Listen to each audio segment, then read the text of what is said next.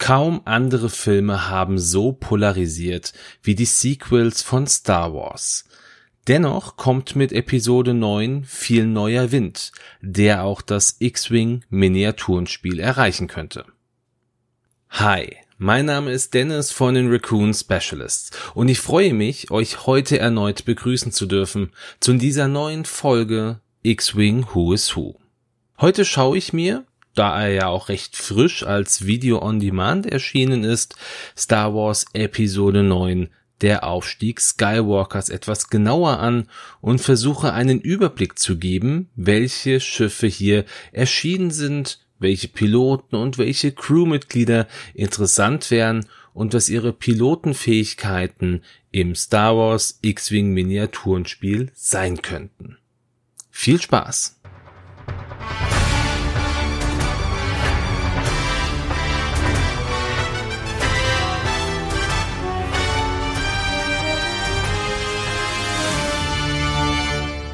Ich werde versuchen, die Piloten und auch die Crewmitglieder nach ihren Auftritten im Film aufzulisten, was aber gerade gegen Ende wahrscheinlich nicht mehr so einwandfrei funktionieren wird.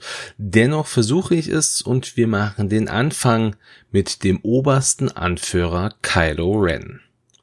Kylo, der ja bekanntermaßen der Sohn von Han und Leia ist, tötet im Laufe von Episode 8, die letzten Jedi, den obersten Anführer Snoke und übernimmt somit seinen Platz. Da wir aber Kylo Ren schon im Spiel sowohl als Piloten als auch als Crewmitglied haben, muss hier ganz klar dargestellt werden, dass es sich um den obersten Anführer Kylo Ren handelt und nicht um den normalen Kylo, was das Spiel aber in eine doch relativ brenzlige Situation bringen könnte, da ja limitierte Piloten durch den Punkt und auch durch den Namen limitiert werden. Da steht also Kylo Ren und oberster Anführer Kylo Ren und demnach könnte man beide in einer Staffel spielen. Das müsste natürlich dann irgendwie geklärt werden, ob es da andere Möglichkeiten gibt. Dennoch könnte ich mir so als Fähigkeit für den obersten Anführer Kylo Folgendes vorstellen. In der Systemphase Du kannst einen Machttoken ausgeben, um bis zu zwei freundliche Schiffe in Reichweite 1 bis 3 auszuwählen. Wenn du dies tust, drehe beide Schiffe um 90 Grad. So eine Fähigkeit könnte gerade für Jäger wie zum Beispiel Major Vonrex Interceptor super interessant sein, da dieser ja Gegner im Bullseye braucht und auch erst in der Systemphase reagiert. Außerdem würde es auch einfach Kylo so ein bisschen mit diesem Machtgefüge verbinden. Er kann Schiffe alleine mit der Macht drehen und wenden, wie er will. Das könnte ich mir sehr gut bei ihm vorstellen. Machen wir weiter, bleiben aber bei Kylo. In Episode 9 fliegt er nicht mehr den TIE Silencer, sondern einen neuen Jäger, der wie eine Mischung aus einem TIE Silencer und einem Special Forces TIE aussieht. Das ist der TIE Whisper, der als modifizierter TIE WI Interceptor im Kanon aufgenommen wurde. Und laut dem Buch Ultimate Star Wars New Edition, welches 2019 mit einer Sneak Peek zu Episode 9 neu veröffentlicht wurde, hat es zwei Besonderheiten. Er hat wie der Special Forces TIE einen zusätzlichen drehbaren Feuerwinkel und eine Technologie, um Sensoren zu verwirren. Also etwas wie eine Art Tarnung hervorzubringen. Oder vielleicht auch einfach nur etwas, das verhindert, dass der TIE Whisper in eine Zielerfassung genommen werden kann. Das müsste man dann hier an der Stelle vielleicht nochmal genauer beobachten. Das könnte natürlich auch eine gute Schiffsfähigkeit sein. Sollte dieser Jäger denn irgendwann veröffentlicht werden, gehe ich davon aus, dass er auch Positionierungsmöglichkeiten besitzt oder Repositionierungsmöglichkeiten, die nach der Bewegung oder nach einer Aktion ja sowas wie eine Fassrolle oder einen Schub noch mal ermöglichen. Da Kylo dieses Schiff fliegt, könnte ich mir vorstellen, dass er dann als Pilotenfähigkeit die folgende besitzt. Nachdem du ein Manöver vollständig ausgeführt hast, darfst du eine Macht ausgeben, um einen Schub zu fliegen, dies ist keine Aktion. Das ist etwas, was wir schon vom jungen Anakin aus dem Naboo Starfighter kennen. Eine Macht für eine Aktion, die keine ist. Das ist schon wirklich mächtig. Vor allem, wenn Kylo dann nochmal einen Lock oder einen Fokus nimmt und dann durch die Schiffsfähigkeit erneut einen Schub durchführt. Kommen wir jetzt zu einem Piloten des Widerstands, den wir auch schon kennen. Es geht um Poe Dameron. Der beste Pilot der Galaxis könnte in einem zusätzlichen Cardpack veröffentlicht werden, da er zu Beginn von Episode 9 den Millennium Falcon fliegt. Und seine Fähigkeit könnte hier das Lichtgeschwindigkeitsstottern sein, was sich eventuell wie folgt auswirkt. Bevor du aktiviert wirst, darfst du einen Schub fliegen. Nachdem du ein Manöver geflogen hast, musst du erneut einen Schub machen, auch wenn du gestresst bist. Danach erhalte eine verdeckte Schadenskarte. Poe bringt den korellianischen Frachter in diesem Film an seine maximalen Leistungsgrenzen, was dem Falken schadet. Und diese Fähigkeit würde unglaublich viel Geschwindigkeit, aber auch Möglichkeiten in das Spiel bringen und würde sehr gut in den Fluff passen. Vor allem, da Poe ja als INI 6er Pilot in aller Regel als letzter fliegt und sich dann immer noch überlegen kann, ob er diese Fähigkeit überhaupt verwendet. Dann erscheint natürlich in der gleichen Szene oder im gleichen Moment auch noch Finn. Der braucht meines Erachtens nach aber keine Aktualisierung. Ich glaube auch nicht, dass wir ihn hier gut irgendwie als Crew mit einbinden können. Er ist als Gunner, glaube ich, schon sehr, sehr gut dabei.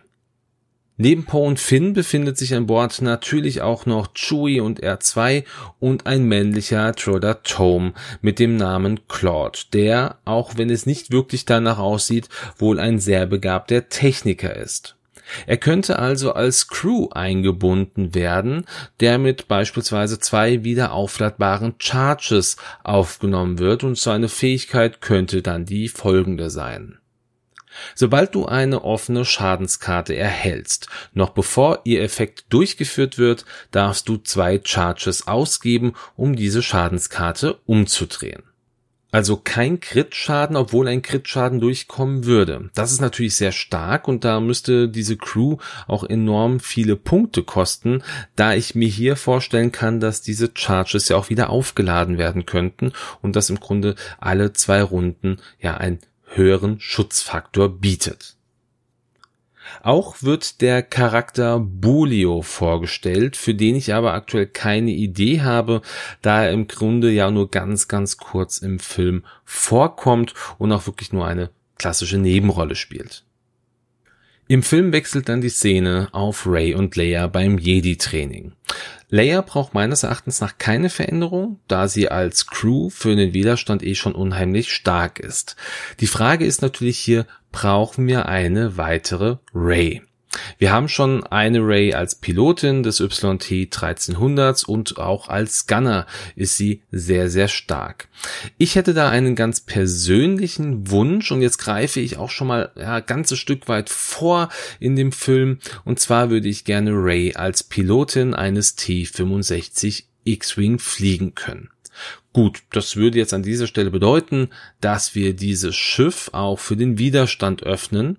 Dennoch fände ich es sehr gut, aber auch nur mit ihr als Pilotin, was natürlich am Ende dann auch wieder perfekt für ein Cardpack wäre. Die Fähigkeit von Ray, die könnte dann die gleiche bleiben wie beim Falken. Also, solange du verteidigst oder einen Angriff durchführst, falls das feindliche Schiff in deinem Frontarg ist, darfst du eine Macht ausgeben, um eine deiner Leerseitenergebnisse in ein Hit oder in ein Evade-Ergebnis zu ändern. Alternativ könnte man auch im Filmfluff bleiben und Ray könnte die folgende Fähigkeit haben. In der Systemphase kannst du eine Macht ausgeben, um einen kritischen Schaden mit der Bezeichnung Pilot bei einem freundlichen Schiff in Reichweite 0 bis 1 zu entfernen. Das finde ich natürlich ziemlich stark, weil es natürlich ganz klar einen starken Effekt aus dem Film auch widerspiegelt. Bleiben wir also gespannt, vielleicht kommt ja eine solche Ray-Fähigkeit irgendwann mal oder man wird sie vielleicht doch nochmal als Crew mit auf ein Schiff packen können. Wie auch immer, ich finde diese Idee gar nicht mal so schlecht. Jetzt kommen im Film viele weitere Charaktere für den Widerstand. Beispielsweise Mars Kanata, die wir auch schon seit Episode 7 kennen, oder auch Rose, die als sehr ungeliebter Charakter in diesem Film nur noch eine klassische Nebenrolle hatte. Es werden aber auch neue Charaktere vorgestellt, wie zum Beispiel Beaumont Kin, der von Dominic Monaghan äh, gespielt wird. Den kennen die meisten als den Hobbit Mary aus dem Herrn der Ringe.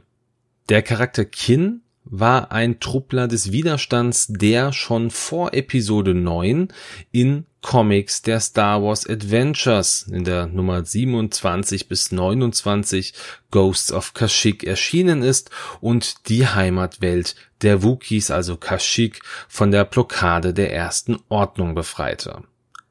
Er war sehr bewandert in den Lehren der Jedi, aber auch in denen der Sith und konnte Rey bei der Entschlüsselung der Jedi-Texte helfen, die sie von Luke Skywalker mitgenommen hatte. Außerdem sprach er neun Sprachen fließend, darunter auch die Sprache der Wookiees, was für einen Menschen mehr als außergewöhnlich war, da man die Sprache in aller Regel nur verstand, aber nicht sprach. Er könnte also als Crew agieren und seine Fähigkeit könnte etwas mit dem Abhören von gegnerischen Plänen zu tun haben. Beispielsweise wie sowas hier. Wähle in der Systemphase ein feindliches Schiff in 0 bis 2. Wenn du das tust, drehe das Manöverrad auf die offene Seite. Im Grunde wäre das eine Art des Informanten, nur dass nicht gezielt ein Schiff mit dem Abhörgerät ausgestattet wird, sondern das Kin immer abhören kann, egal um welches Schiff es geht. Die nächsten, die ich sehr interessant fand, auch wenn sie in diesem Film nur einen relativ kleinen Part hatten, das sind die Ritter von Ren, die wir auch schon in Episode 7 in einer Vision von Ray gesehen haben. Diese könnte ich mir sehr gut als Crew vorstellen, ähnlich wie die Todestruppen des Imperiums. Sie brauchen zwei Crew-Slots und hätten eine Besonderheit, dass sie die Macht nutzen können, da sich es ja hier um eine machtsensitive Gruppierung handelt. Da sie durch die Galaxis streifen, um dort mutwillig Zerstörung zu verursachen, könnte deren Fähigkeit sich auch ähnlich anfühlen. Zu Beginn der Kampfphase darfst du ein feindliches Schiff in Reichweite 0 bis 1 wählen. Wenn du dies tust, darfst du eine Macht ausgeben, damit das Schiff alle grünen Marker ablegt. Sollte das Schiff gestresst sein, nimmt es einen Schaden. Im Grunde ist das sehr ähnlich der imperialen Vader Crew, aber einmal unabhängig vom Feuerwinkel, dafür aber auch nur 0 bis 1. Außerdem bekommt der Gegner nur dann einen Schaden, wenn er einen Stress hat. Das wäre natürlich wiederum eine sehr interessante Kombination auch mit Captain Phasma. Gleichzeitig könnte auch ein neues Schiff mit den Rittern eingeführt werden. Der Transporter der Orbilet-Klasse. In Episode 9 heißt das Schiff Night Buzzard, also der Nachtbussard. Da es äh, von der Größe her etwa identisch ist mit einem YT 1300 Frachter, bräuchte das Schiff natürlich eine große Base. Ausgestattet ist es mit zwei fixen Feuerwinkeln sowie einem Geschützturm. Entsprechend kommt ein Gunner-Slot hinzu, wobei die offiziellen Infos sogar vier Gunners bestätigen würden, aber das würde rein spielerisch natürlich keinen Sinn ergeben.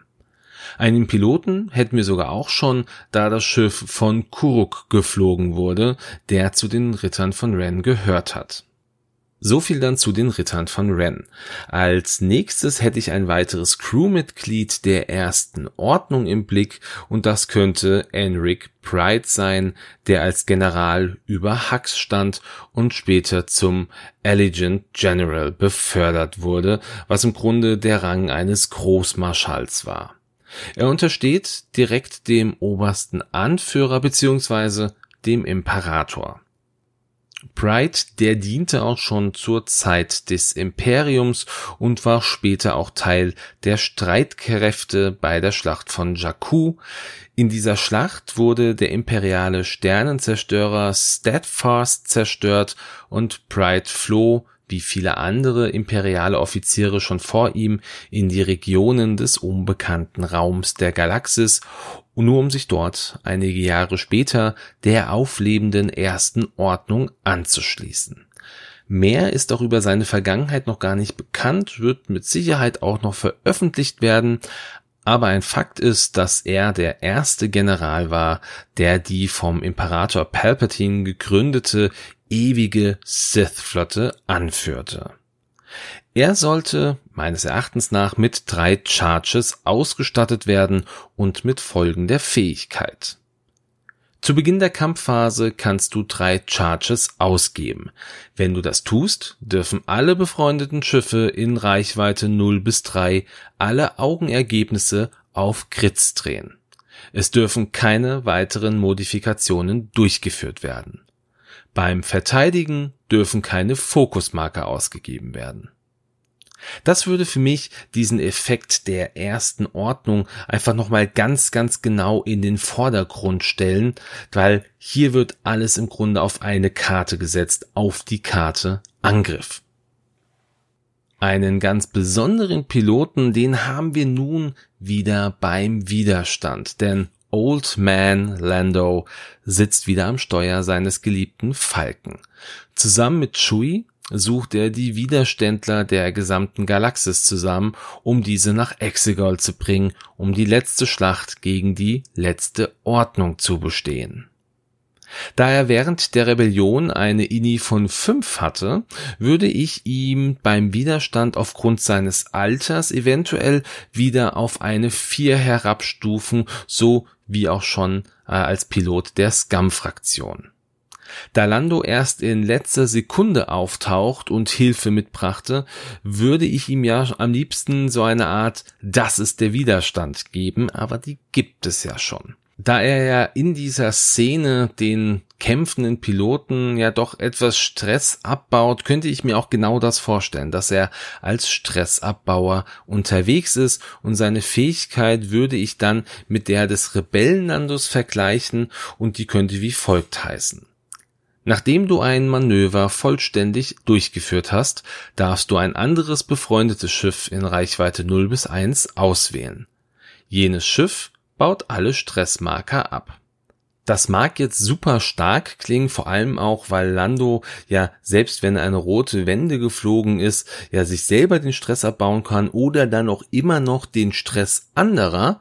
Aber wir kennen Lando, er ist ja nun mal ein Schlitzohr.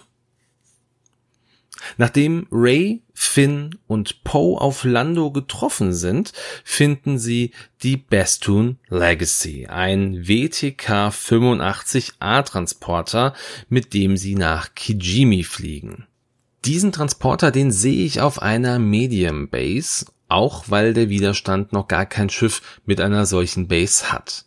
Und trotz alledem, dass es ein Transporter ist, hat er einen Primärfeuerwinkel und einen Rotationswinkel beziehungsweise ein Geschützslot. Ein möglicher Pilot wäre hier natürlich auch wieder Poe, aber auch Finn oder Ray wären möglich, wenn auch nicht fluffig. Dennoch könnte mit diesem Schiff der kleine Droide Dio mit ins Spiel gebracht werden, wobei ich bei ihm noch nicht weiß, welche Fähigkeit er haben könnte, da er im Film ja auch nur Kommentare zu Situationen von sich gibt und hier nichts wirklich Hilfreiches tut. Wir sehen zwar, dass der Widerstand ihm quasi die Karte nach Exegol auch aus dem Speicher liest, aber mehr macht er im Weiteren ja wirklich nicht machen wir weiter im Text und kommen wahrscheinlich auch bald zum Ende dieser Folge. Auf dem Planeten Kijimi treffen Ray, Poe, Finn und C3PO auf Sorry Bliss, eine menschliche Frau, die zu dem Kampf zwischen dem Widerstand und der ersten Ordnung immer neutral eingestellt war. Sie war die Anführerin einer Gruppe von Gewürzschmugglern auf Kijimi, zu der auch Poe gehörte, bis dieser sich von der Gruppe trennte, um sich dem Widerstand anzuschließen. Zori, die viel von Poe hielt, war sauer wegen diesem Weggang und wollte Rache, sobald sie ihn wiedersehen würde. Bis dahin musste sie lernen, mit ihrer Gruppe unter dem Radar dieser ersten Ordnung arbeiten zu können. Zori hilft im Verlauf des Films der Gruppe und ist später auch ja Teil der galaktischen Streitmacht, die sich gegen die auflebende Sith-Flotte auf Exegol wehrt. Hier fliegt sie im Übrigen einen BTA NR2 Y-Wing, also ein Schiff, was sich sicher später auch nochmal in die Reihen des Widerstands einbauen lässt, aber auf den gehe ich gleich nochmal ein. Da Zori als Gewürzschmugglerin nicht klassisch zum Widerstand gehört, würde ich sie eher in die Scum-Fraktion einordnen und ihre Fähigkeit als Y-Wing-Pilotin könnte sowas sein wie folgt. Nachdem du eine Fassrolle durchgeführt hast, erhalte ein Fokusmarker. Da Fassrollen bei einem Y-Wing bisher immer rot waren, sollte sie auch bei einem eventuellen Widerstands-Wiring rot sein. Und somit könnte man die Szene, die man auch schon im Trailer gut sehen kann, einbinden. Und zwar, dass ein Y-Wing eine Fassrolle vor einem Sternenzerstörer macht und dann direkt das Hauptgeschütz zerstört. Fände ich auf jeden Fall auch wieder sehr fluffig in diesem Bereich. Werfen wir einen kurzen Blick auf den entsprechenden Y-Wing des Widerstands. Dieser wurde in der Bauphase gegenüber dem BTLA-4 Y-Wing der Rebellen mit technologischen Verbesserungen ausgestattet. So könnte er beispielsweise Sensoren verwenden und hätte auch verbesserte Schilde. Auch die Triebwerke wurden verbessert, so dass der neue Y-Wing schneller war und eventuell auch einfach weniger rote Manöver hätte. Besonders aber war, dass er wesentlich anpassbarer gewesen ist als sein Vorgänger und somit viel eher dem Kundenwunsch angepasst werden konnte. Was heißt, dass wir eventuell viel mehr Modifikationsmöglichkeiten bei diesem Schiff hätten. Schauen wir zu einem, der sich sehr schnell in die Herzen der Star Wars Fans gespielt hat. Es geht um Babu Frick. Er war ein männlicher Ancelaner, der als Droidenschmied für die Gewürzschmuggler von Kijimi arbeitete. Er war es, der C3POs Systeme überbrückte, damit dieser die hinterlegten Verbote umgehen konnte und somit die in seinem Speicher hinterlegten Informationen zum Aufenthaltsort des Wegfinders aussprechen konnte, die in der verbotenen Sprache der Sith angelegt waren. Danach wurde C3POs Gedächtnis gelöscht. Babu würde hier sehr gut als Crew passen, der zum Beispiel die folgende Fähigkeit haben könnte. Wähle zu Beginn der Endphase ein freundliches Schiff aus. Wenn du dies tust, dann lade ein Charge des vorhandenen Astromektroiden auf. Danach erhält dieses Schiff zwei Stress. Dieses Schiff kann nicht erneut ausgewählt werden. Gerade mit Schiffen, die ihre Schilde durch Astromex aufladen oder ihre Hülle reparieren, könnte das unglaublich nützlich sein. Vor allem, weil die meisten Astromech-Droiden ja keine wieder aufladbaren Charges haben. Schauen wir uns jetzt noch zwei weitere Möglichkeiten an, die das Spiel erweitern könnten. Einen ganz besonderen, wenn auch leider nur sehr, sehr kurzen Auftritt, den hatte einer der besten Piloten der Rebellen. Wedge Antilles. Diesen sehen wir aber nicht als Piloten, sondern als Gunner im Millennium Falcon. Und auch wenn der Widerstand ja schon drei Gunner hat, muss Wedge in irgendeiner Form noch einmal nachgereicht werden. Seine Pilotenfähigkeit ist natürlich ja in keinem Gunner-Slot wirklich nutzbar, aber vielleicht sowas wie die Fähigkeit des Jumpmaster-Piloten Non-Lump, aber mit einem kleinen Unterschied. Ich würde sie wie folgt nennen. Nachdem du zum Verteidiger geworden bist, darfst du deinen Rotationsfeuerwinkel auf einen Standardwinkel rotieren, in dem der Angreifer ist.